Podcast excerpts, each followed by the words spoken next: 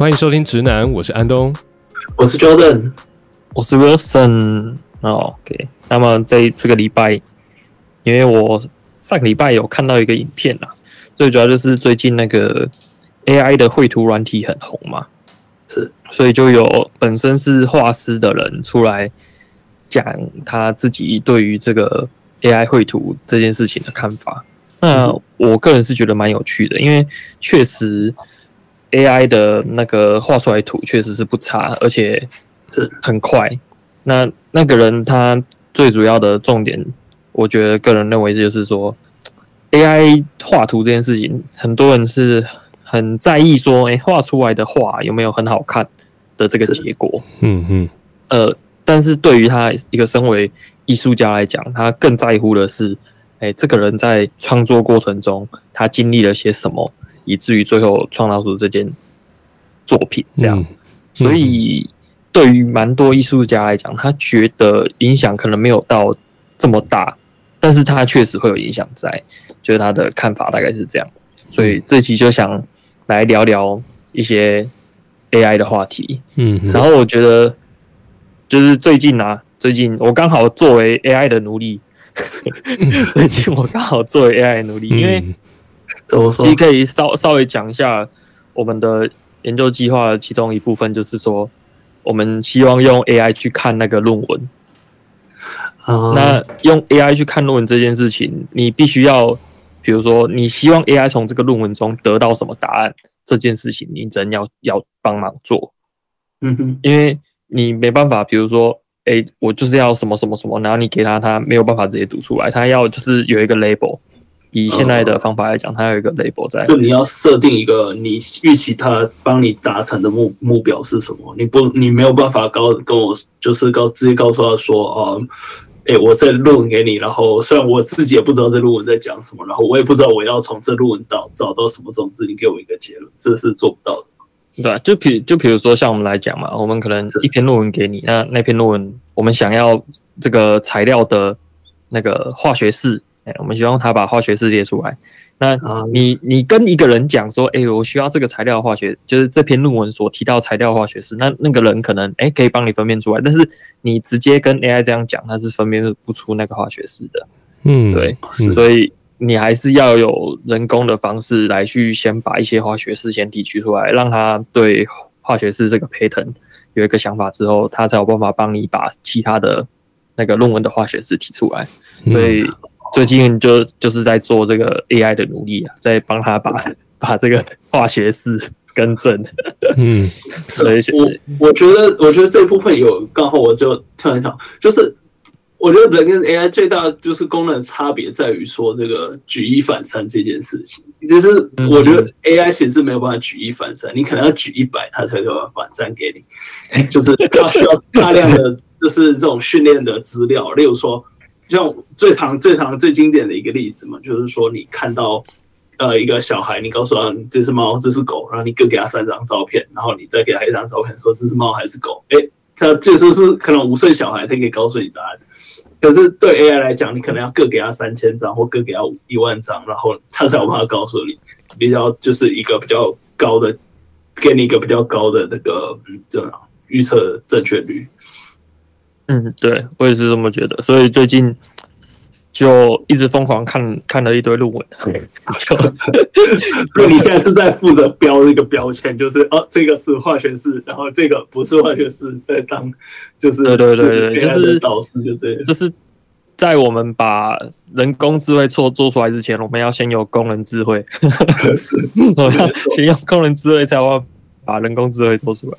对，是我这样子听你们说起来，其实我觉得，呃，综合 Jordan 跟 Wilson 你们刚刚说的，呃，那个机器学习的那个过程，呃，在我的一些基础的物理知识听起来，我觉得听起来还是有点像零跟一之间的选择。那这个零跟一之间的选择，只是它组合变得非常非常非常多。那像是说，呃，对于人来说，它可以。很短的时间内，或者是透过一些呃，相较于电脑很少的一些资讯，就可以判断，比如说猫跟狗。可是到现在为止，artificial intelligence 还是要需要这么多的资讯，它才有办法做判断。那呃，这个是呃，有些人都会说那个跟呃 AI 它以后啊会会取代什么人类思考啊。呃，基于这一点，我自己个人是没有很很在乎这样子的言论，因为我觉得那个对 AI 本身并不了解，就是 AI 本身的运作机制不了解，那也对于人脑的思考运作方式，它的神经元传送方式也没有很理解，所以我我对于这样说法，我其实个人我没有很在意啊。但但是就是就你们这样来说，我还蛮意外，就是到现在为止那个。呃，AI 还需要呃，就是有一些 工人智慧来去做很大量的辅助，它才有办法去做到真正的那个那个机器学习，然后它可以精准判定那个过程，这个是蛮让我意外的。是啊，可是可是我觉得最大的差别就在于说，你给他这些大量的资料以后，他他就可以，因为。你反三只是只是第一步嘛，可是你后面还会有剩下的三千、三万、三十万的剩下的那些。嗯，你如果已经已经有办法，就是做出一个这样子的模型以后，那那就是他他你就再也不需要这些，就是人去做作为作为呃训练，嗯嗯，去去标注这些资料这样子，嗯嗯，对。但是这个标注的过程是 非常非常麻烦的，对，而且。像之前，哎、欸，好像是跟 Jordan 讲过嘛，反正就是是，哎、欸，有有人打算想要用这些东西，比如说我去看那个判例，我用 AI 去看判例，然后去判判罪行之类的。那他用那个，或或者是比如说我去看你的个人资料，然后看完你的个人资料之后，再决定说你要不要去放贷款给这个人，是银行里面。那但是这这这个东西在。这种情况下就会有一个问题，就是说，假设假设今天他学习资料的那个放贷人，他本来就有种族歧视，啊是，那那机器学习就也会把这个种族歧视学起来，是。的，嗯，对，所以这个先就是你本身这个东西它学的好不好也有很大的影响。然后像之前那个，我记得是微软还是 Google 的那种，就他们有放出那种聊天机器人嘛。嗯哼，但放出来之后说没多久，在网络上就学会骂脏话了。嗯 嗯嗯，对对，就是会会有这类的问题啊。对，说实在的，嗯哼嗯，所以还是要慎慎选那个 training 的资料。嗯嗯嗯。如果你说这样慎选 training 资料，那么对人来说，我们以以我们互动来讲好了，在很久远的我的大学生活的记忆里面，如果学校出现外籍生，那些外籍生他们其实最流利的都是骂脏话。最好学了，对，最好学了。他们第一个，他们常常就是一开始还会装正经嘛，啊，在交流这样，然后最后最后就开始问说，哎、你那个那个那个圈圈圈啊，还是那个三字经五字经要怎么念啊？在你们台湾的 语言里面，你们是怎么念的？对，然后那时候我记得是跟法国的学生交流吧，反正后后来他聊得非常开心，但是聊的全部都是脏话交流。呃，对，所以我，我在想，这个，呃，它它其实只是人的行为的一种一种另外一种反馈跟体现。机器它是已经建入资料没有错，可是当这些机器后面的工程师，他为了某一种世界和平的理由，他在呃，就是要让不要让社会的那个善良风俗败坏什么的，他会进场去控制这件事情。我在想，嗯、从某个角度来说，他这样子是究竟是好还是坏呢？我我其实没有答案。不过，我觉得如果以人人跟人之间的交流，特别是以不同文化交流的话，我觉得这好像也是蛮常见的事情。对啊，我觉我觉得有时候反而反而是人会去把这一件事情给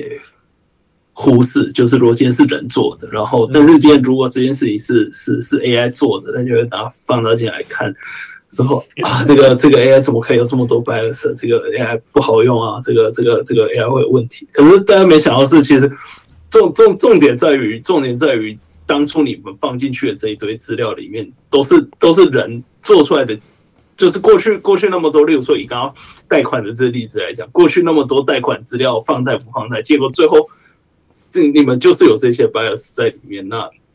那当然。最后 AI 也是把这些东西学起来而已，但是大家看了这个结果之后，大家会拿放大镜来看，说：“哎，这个 AI 这样子不好，有 bias。”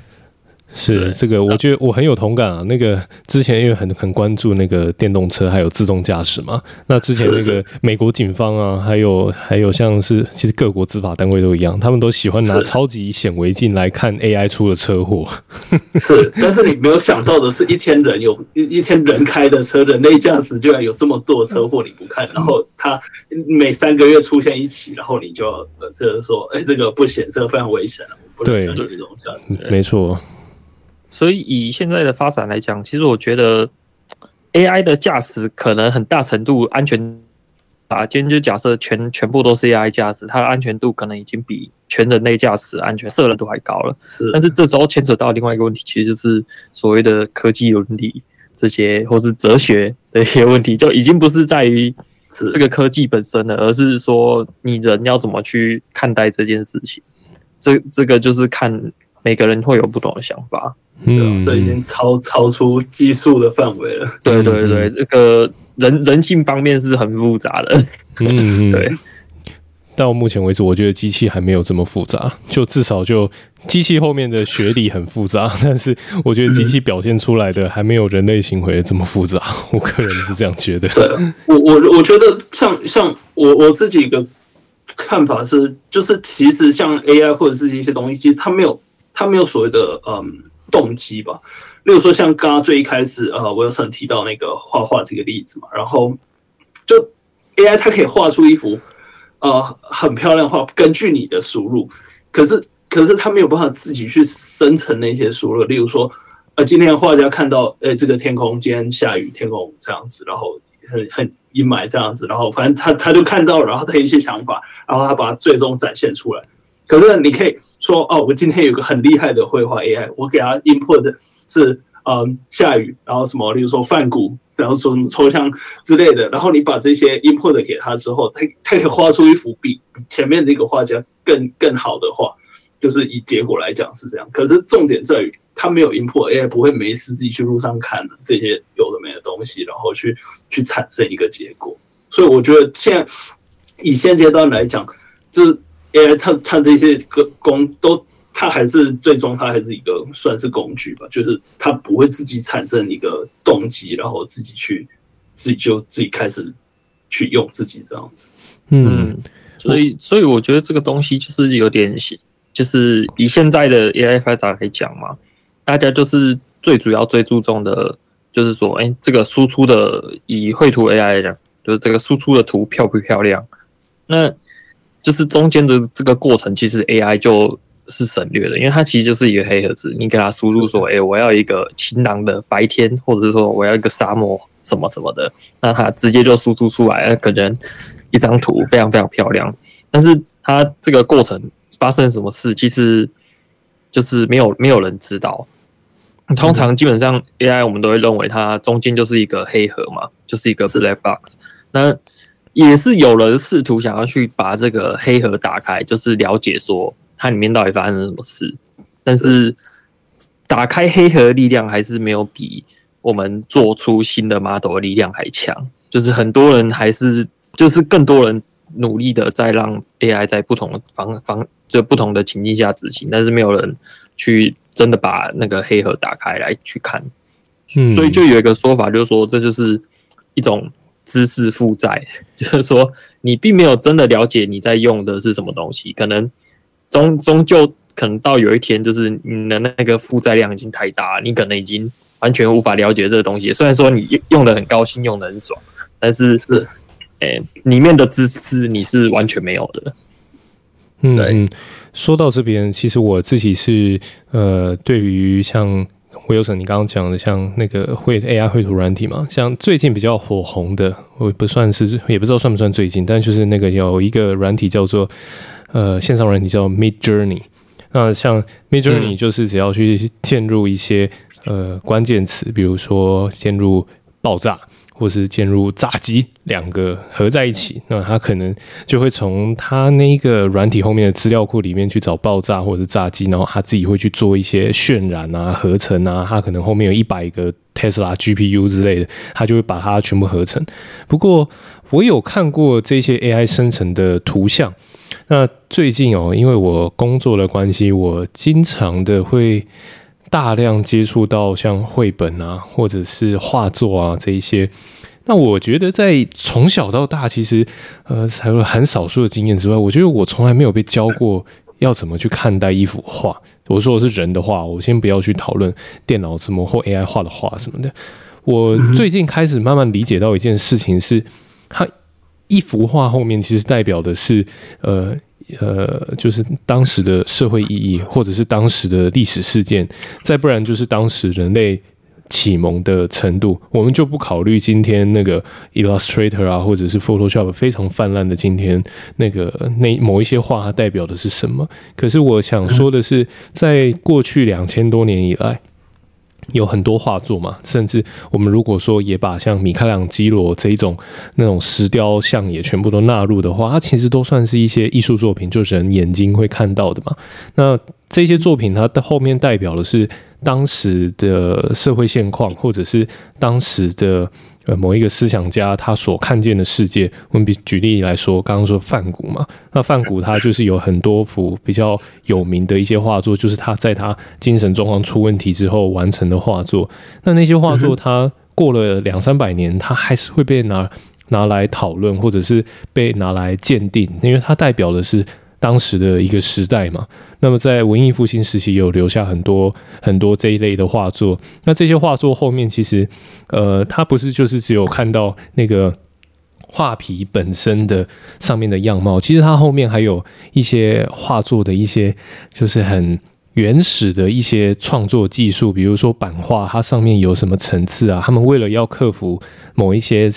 前景深的问题，当时的那些画家他是怎么样去处理那些画布还有墨水的问题？那我觉得这个其实它代表是一个呃人类后面他心智发展慢慢进步的一个过程，所以它变成了那一幅画。那一幅画它可能过了五个世纪之后还是会被拿来看，或者是那一个雕像它过了两千年之后它还是一直被拿来看或被拿来讨论。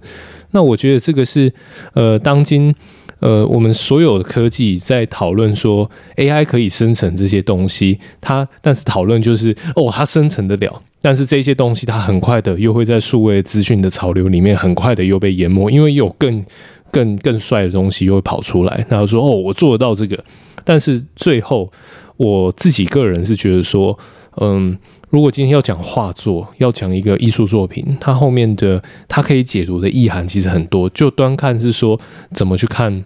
一幅画怎么去看这一幅画？它后面创作的那个过程跟它的社会的形式，我觉得这个是我们的教育比较少给的。但是我们教育会环境上比较容易会去讲说，呃，就是这这个工具很酷啊，它是未来的趋势啊，你拥拥有这个技术，你未来就不会失业啊。但但其实我们从第一集就有讲到嘛，我有神，我觉得你们常做事情就让自己失业是，呃，对 对，所以我觉得这个讨论的面向其实可以很多。但就我个人，呃，现在已经不在科技业或者是在物理工程的领域里面，我自己个人很乐见 AI 这个这一项技术，它被应用在解决很多生活的问题。就比如说，我们运用我们使用的应用程式，它会自动记录一些事情，然后它会去预测你的需求。那这些需求可能有些时候它预测十次成功两三次，我就觉得很棒，因为就是那个是我的需要嘛。那我觉得像是 AI 被运用在这些解决生活问题上面，我觉得就很不错。那至于说那些图像它生成出来究竟有什么样的意义，我会说，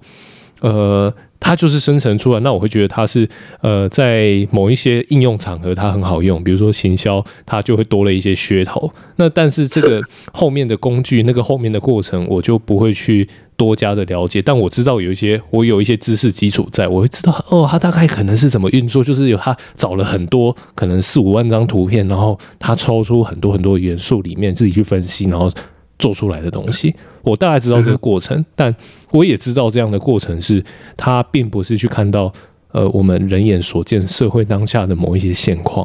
所以我 看待这些工具跟看待真正的人文思考、人文思想的一些展现，我的角度是完全，我的立场是完全分开，但我又有时候有些时候我觉得把它合在一起看，又会觉得很有趣，因为这就是人类智慧的结晶啊。那这是我一些想法。对我我我觉得安东刚刚提到，就是呃，你可以从这一幅画，然后看到当时的时代背景，例如说，呃，当时他们像像你刚刚说的，他们他们当时怎么解决他们现在没有这种颜色，他怎么去弄出来，或者是从这幅画上，他当时人类，例如说他人的穿着或者是什么之类，你可以从画看回去看到这幅时代背景。是，是可是如果你今天，例如说你把啊，例如说你把呃，像 AI 他他弄出一张照片，你说你用你那种用。呃呃，比如说台北一零一，然后你用梵谷的画去去去的的呃作画方式去把它画出来，OK？但但这幅画其实你从从这幅画里没有办法看出任何的，就是创作历程或者什么，它就是一个结果。当然你要说它有什么意义，有它就是哦，这幅画可以证明现在现在的 AI 发展到这个程度，这是一个里程碑。嗯，可是它并没有所谓的创作的心路历程，包含像你刚刚提到就是。这艺术家当时还在思考什么样他的什么精神状态之类的，而且呃，另一点我也我也特别想提的，就是说像那个呃安东刚刚提到是呃我们在成长的过程中，其实真的比较少会去提到这一块，教你去怎么看。可能我我们更常的是常常就是考试，然后他告诉你说哦这个话呃印象派，然后梵谷 精神病，对对，就是你你就是把那些 tag 背下来了，反正考试可以用到。是这样子，然后，但你不曾思考过，就是会不会有其他的可能性？我们就是把标准答案背下来，因为为什么？因为即即使你今天你有不同的想法，但是你把这个东西填到考卷上的时候，你是错的。嗯嗯，对，就是所以特别考讨厌那个考试的时候，有时候那个出题老师的想法跟你想法不一样，就是觉得莫名其妙。以前的习惯，那我我觉得有时候真的觉得是。先不要说教育缺不缺乏，我觉得我们光是连看都很少看，就是像像我们我们今天成为直男，可能有一个很大原因，就是我们之前有讲到，你很喜欢去科学博物馆，是之后就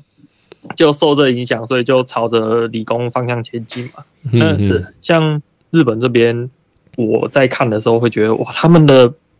呃，先不说科博馆，反正就是你去查 museum。这样去查，然后你就会看到超级超级多不同的，嗯、就是跟艺术相关的、啊，还有什么火车的也有啊，有的没的，就是很多，哎、欸，你想得到想不到的奇怪的东西，它都可以做成一个博物馆让你进去看。是 是，没有错。所以就这这就包含了，就是比如说，哎、欸，你有更多的机会可以去不同的东西，不同的想法，然后。他把它一一展示出来，然后跟你讲，哎、欸，他们当初怎么去做出这个东西？不不论是哎、欸、跟科学相关的，欸、跟你讲他们理念，或是诶、欸、跟艺术相关的，跟你说，哎、欸，他们当初为什么要这样这样这样做？那我觉得这很大一部分，诶、欸，教教育什么的，但是光是能够让你看到大量的这些东西，你自然而然会会受到这种熏陶，然后包含你周围的一些事物。我这个就是一个环境是相关的，我觉得是我到目前为止，呃，我其实，在台湾的各个展场，就是像展览啊，或者是博物馆的一些展览。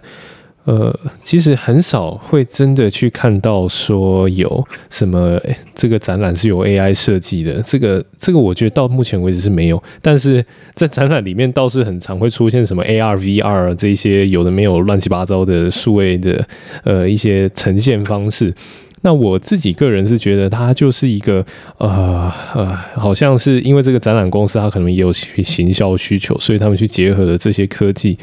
但是到目前为止，我所有参观博物馆的经验，就是我们去，因为通常一个博物馆或者是一个一个历史博物馆，它都会去去反映某一些历史的一些过去曾经发生过的事情，然后再提供给当今的社会去做一个反思嘛。之前我有一次经有一次去那个日本的长崎的原爆博物馆。那时候去那个原爆博物馆是给我是很震撼的，而且我会在一些一些地方我会停留很久很久。我记得我好像在那个呃，在那个原子弹爆炸后，然后有一些就是一些平民，他们可能是那个平民他们留下来的一些书信啊，或者是是什么样的一些内容，会去看到那个战争的那个残酷是什么。那么我我不会说它那个原爆博物馆有什么多 fancy 的体验，没有，它就是它里面有一些音效啊什么的，其实就是去重返当时在原原子弹掉下来之前那前几分钟的那个场景，就是它那个博物馆走进去是那个时间时钟的声音，滴答滴答的声音嘛。那说真的，这个滴答滴答，它它不过就是一个声波啊，它就是一个声音，可是我可以感受得到那个氛围。那我我会觉得说，就算我们今天好，假设 iPhone 是一台超级的 machine learning 的 machine，那你把它放在那边，它听到这些声音，它的判定就是时间，顶多 AI 就知道这是时间。但是其实它整个场域的设计，它是要让你去体会当时原子弹爆炸前还有战争的那个氛围是什么。那最后。他走到那个原爆博物馆最后的尽头的时候，他才会去说，呃，这些战争后来他就是原子弹这两颗原子弹，他后来他对后日本后续社会的影响是什么？还有这些受难者家属他们在后世如何的去提倡和平？也就是说，他们是有一个非常强烈的那一种，呃，人性被科技抹灭，因为原子弹是一个很极端的科技嘛。你是人性啊，是被战争蹂躏啊，那最后我们人类什么得什么都没有得到，你就是得到就是死亡，然后还有呃一些很还有很多很悲伤的故事。那那一间博物馆，我我自己看到是觉得说，哦天哪，这个是我我第一次感受到，我在二零二零年的时候去参加，二零一九二零二零去看那个博物馆，但我依旧可以感受得到半个世纪以前的那个战争的可怕。那我觉得这个就是，他是把当时的整个状况移失到今天这个社会了，而且他会一直伫立在那里，就是不管二零二五年呢、还是二零五零年，他都一直会在。那我我自己个人是觉得说，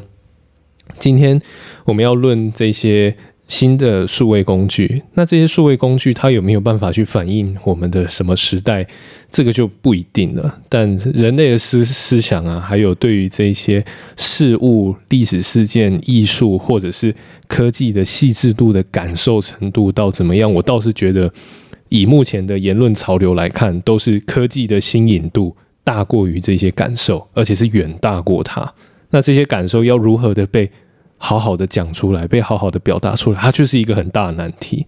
对，所以我我做影音影音的内容，其实有些时候我都以此为借鉴或者为为思考，就是说我要怎么样去呈现一个事件当时他要讲的事情，然后它最有价值的内容它是什么。这个就是我会很在意的点。那至于有没有 AI，我会说，如果 AI 可以辨识字幕，哦，那对我来说很棒。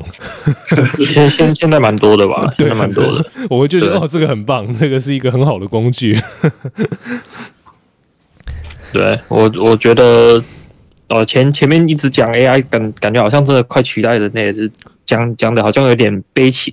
我觉得在这边。既然提到博物馆，我可以再来推荐一下。有前阵子去中野的科博馆，嗯，超赞，日本东京的中野。然后最近如果有听众要来日本玩，非常推荐去 去中野的科博馆。现在开放了。哦，对对对对对，因为他那边就之前有讲过，我们珠波这边是它是一个科学园区嘛，对对，科学城，它就对大家去找竹坡科学城就会找到，就是日本它有。对，这边有一个科学城的规划，是那他这边很多很多研究机构，他有自己的展间。嗯嗯，那我只能说中野那边的科博馆，它单一个展间的